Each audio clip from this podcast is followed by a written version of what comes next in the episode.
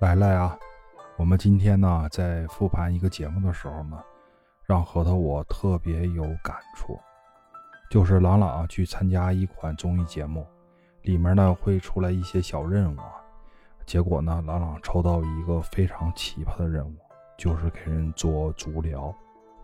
要知道啊，作为钢琴家的朗朗呢，他的手啊一直被称为最贵的手，一个手指啊一千万，一共一个亿啊。用价值一个亿的手呢，在综艺节目里啊，给人去洗脚。我不知道这个节目组他是怎么想的，但是我能感受到朗朗的无奈。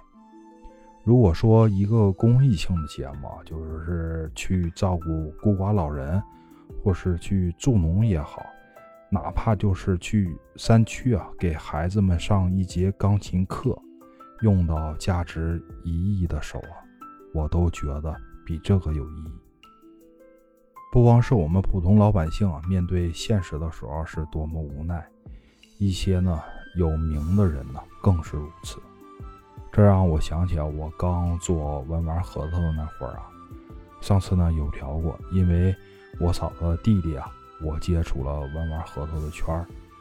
第二年呢，我就开始尝试去做这个事儿。我印象特别深刻。就是王哥给我拿的第一批货呢，是青皮，八月份嘛，就是正好赌青皮的最佳时机。然后呢，我就去练摊儿了。其实啊，自己挺不好意思的，一个大老爷们儿蹲在这个地摊上卖货啊。逛摊儿的时候呢，自己从来没感受到过不好意思，包括呀，就是坐店啊，迎来送往的都没有那个感觉。但是在地摊上卖货啊，嗯，简直觉得就是自己都不好意思跟人家张嘴聊天脸都会红。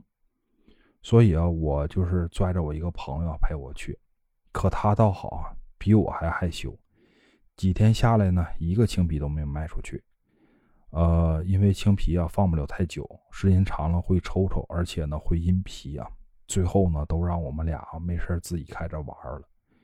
别说啊，最后一天呢还卖出去十块钱，啊！但是这个不是卖核桃的钱啊，是卖核桃皮的钱。咱们有玩过这个青皮的人都知道，就是核桃的青皮是有毒的，弄到身体呢会就是有过敏反应。这个买青皮的人呢，他是用来入药的。啊，聊天之后啊，就是熟了呢，我才知道啊。核桃的青皮啊，就是有消肿止痛、软化血管啊、杀菌消炎的功效。这十块钱呢，还是人家啊来了好几天，实在不好意思拿我们这个青皮啊，才给他十块钱。后来呢，这个朋友跟我说，就是说在这条街上卖青皮不行，你不如直接点啊，就是卖成品。他说这个成品其实就是配对好的核桃。然后呢，我赶紧让王哥给我发点这个配对好的核桃。那个时候呢，我们出摊啊，还有摊位费，一天二十块钱。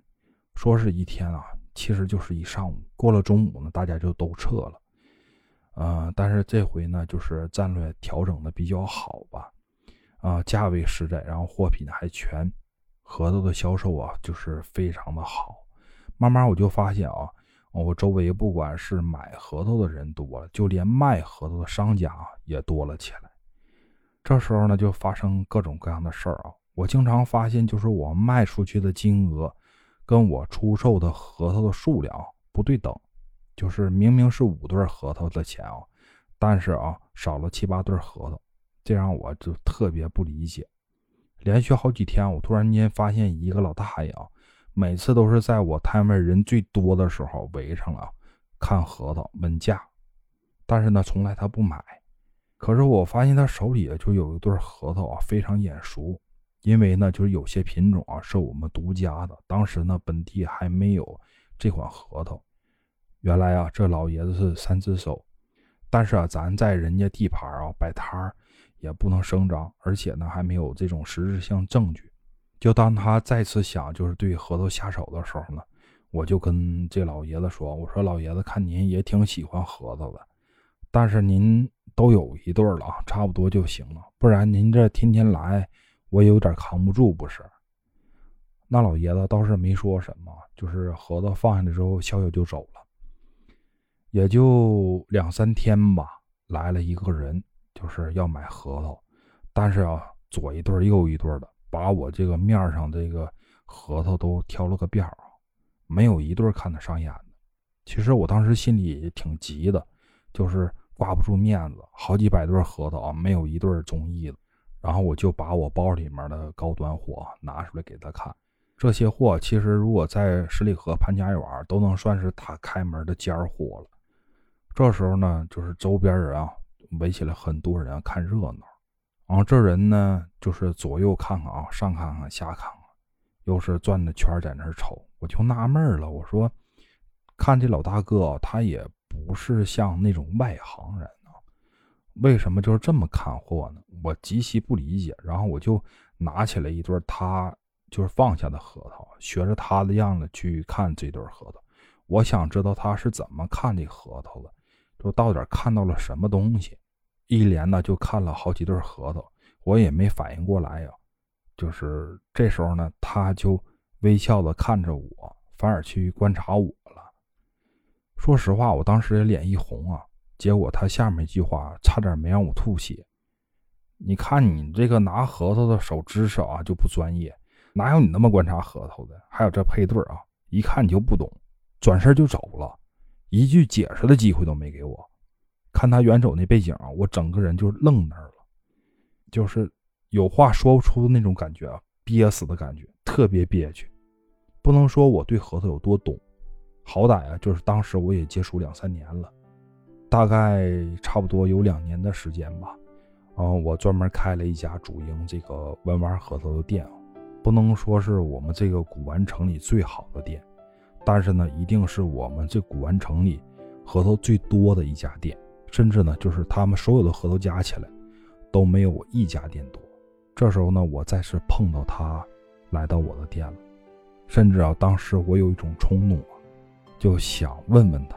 我如今算是专业了，可是他完全认不出来我是谁，甚至就一点印象都没有。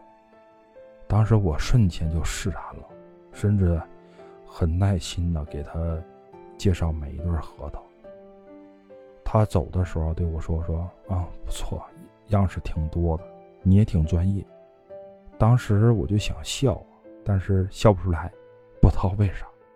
事后呢，我才知道他是我同行。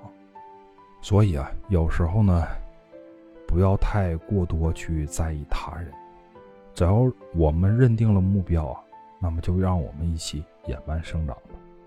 别忘了帮我订阅、关注、点赞，还有一定要加入咱们群“风核桃全拼加八七两个数字”。